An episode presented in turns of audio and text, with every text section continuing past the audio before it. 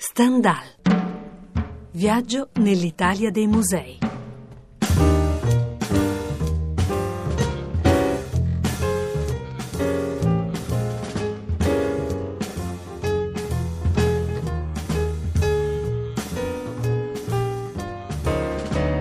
Dall'81 si avvicina all'ultima della stagione, tempo di bilancio e perciò la puntata oscilla fra gli estremi temporali, geografici, disciplinari della rubrica. Buongiorno, bentrovati da Edoardo Melchiorri, in prima parte in Campania con l'intervista all'amatissimo giovanissimo archeologo tedesco, mega direttore del parco di Pestum, in occasione dei 50 anni dalla scoperta della tomba del tuffatore, simbolo del museo e sulla strada di divenire vere e propri icona pop, e poi dagli archivi della radiofonia della RAI, Renzo Piano, già archistar nel 1900 1986 all'arte in questione per Radio 3. I ricordi della progettazione per il Boburgo, ovvero il Centre Pompidou di Parigi, le risposte museografiche alle esigenze della costruzione dell'allora contemporanea Manil Collection di Houston, Renzo Piano e la museografia, tema assai caro alla rubrica. Buon ascolto!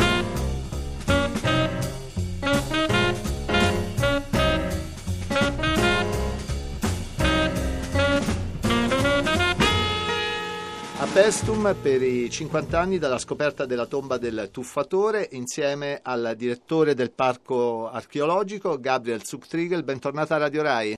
Buongiorno, buongiorno a tutti. Un'iniziativa al museo fino al 7 ottobre che eh, non vuole essere solo celebrativa di una data importante, ma rimette in circuito le ipotesi relative alla lettura dell'immagine. Quali sono, direttore, e che cosa mostrate per raccontarle? Allora, noi abbiamo questa tomba molto singolare che è la tomba del tuffatore, un giovane nudo che si tuffa nell'acqua e praticamente sin dalla scoperta si sta discutendo, discutendo cosa significhi.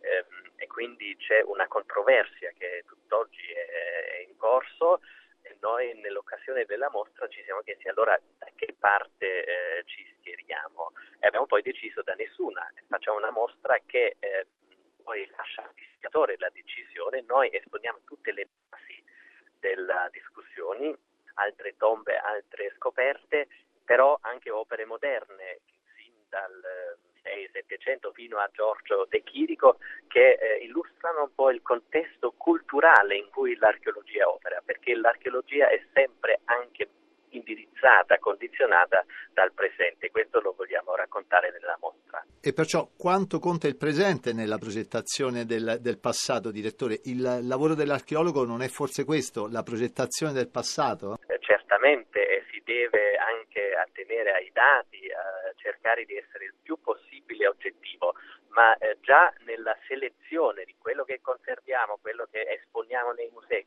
le domande che facciamo al passato tutto questo siamo anche condizionati dal, dal, presente. Questo non vuol dire che è tutto arbitrario, ma vuol dire che eh, dobbiamo ehm, riflettere anche sul, eh, sulle nostre motivazioni, sui nostri interessi, perché forse a volte l'archeologia, il passato ci dice anche qualcosa di noi sul nostro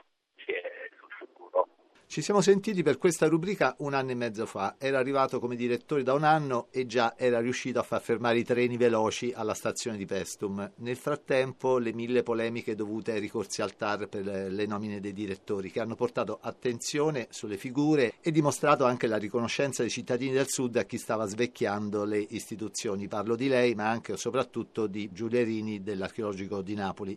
Insomma, attraverso la difesa di voi due i campani si sono riappropriati del delle loro cose e i visitatori, risvegliati dal clamore mediatico, fanno gran code. Il mandato scade fra un anno e mezzo. Che cosa rimane da fare a Pest un direttore perché il parco possa camminare da solo? rimane ancora da fare molto, noi abbiamo cercato di migliorare la qualità dell'esperienza che le persone fanno che vengono, abbiamo riaperto i templi che erano chiusi da vent'anni, così che adesso si può anche entrare all'interno, fare la stessa esperienza che molti eh, viaggiatori, artisti hanno fatto sin dal Settecento, Piranesi, Goethe, eccetera. Stiamo lavorando sul museo per rendere il museo più mm, accattivante, più accogliente. E, mm, insomma, è un lavoro che richiede ovviamente tempo, eh, che però vuole contribuire alla qualità delle esperienze, anche al dialogo con il territorio, lavorando con le scuole, con artisti, con associazioni, con le università. Eh, sono in corso degli scavi a Pestum nell'area archeologica, quindi la ricerca va avanti, è un, un discorso molto ampio che richiederà eh, ancora molto tempo. Abbiamo già dei buoni risultati, ma non solo il numero dei visitatori che è aumentato, ma anche eh, quello che le persone trovano. Lei nominava Piranesi e Goethe, io ci aggiungo Stendhal perché così si chiama con qualche ambizione questa rubrica. La rubrica c'è ma i grandi viaggiatori non ci sono più e direi anche per fortuna, che significa che viviamo in un periodo più benigno e che molti possono viaggiare.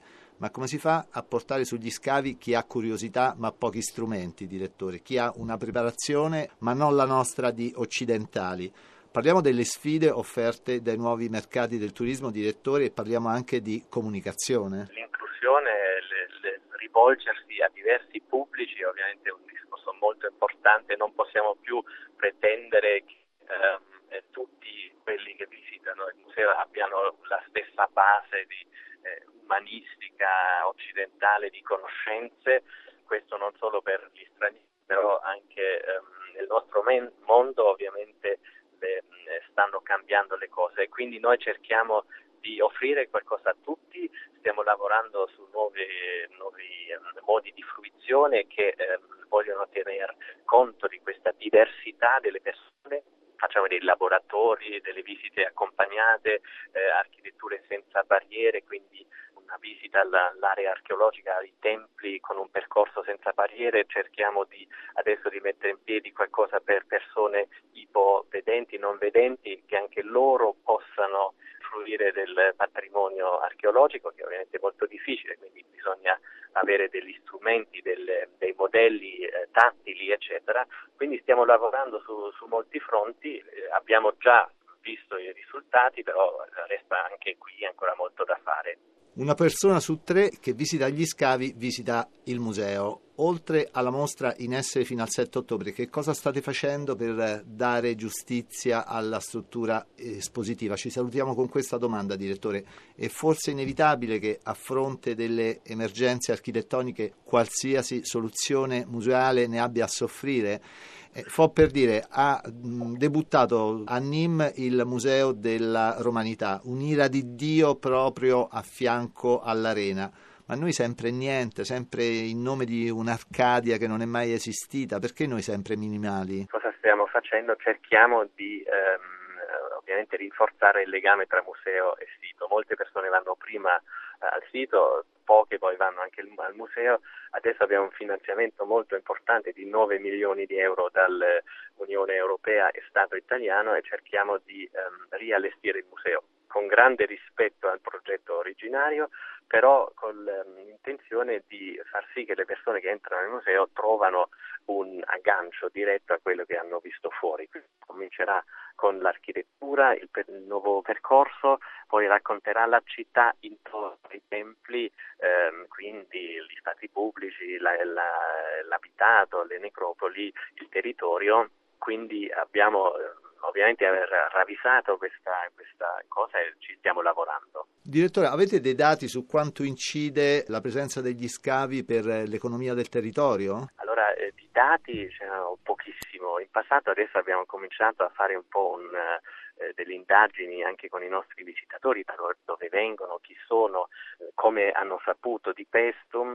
Noi abbiamo ehm, in maniera eh, informale eh, ovviamente anche dei contatti con gli operatori sul territorio, eh, pare che ci sia eh, un, un'incidenza anche sul, eh, sull'economia. Noi vogliamo fare sì che ehm, venga fuori non solo il sito di Pesto, ma anche tutto quello che c'è nei dintorni, penso al Cilento, il, il mare, le montagne, altri siti come Velia, Padul, che sono veramente di una straordinaria importanza e quindi non c'è solo Pesto, ma siamo parte di un territorio che merita eh, attenzione e sicuramente una visita perché è, è unico e singolare. Io, direttore, la ringrazio moltissimo, buon lavoro. Grazie, grazie, buona giornata. Anche a lei. Stendhal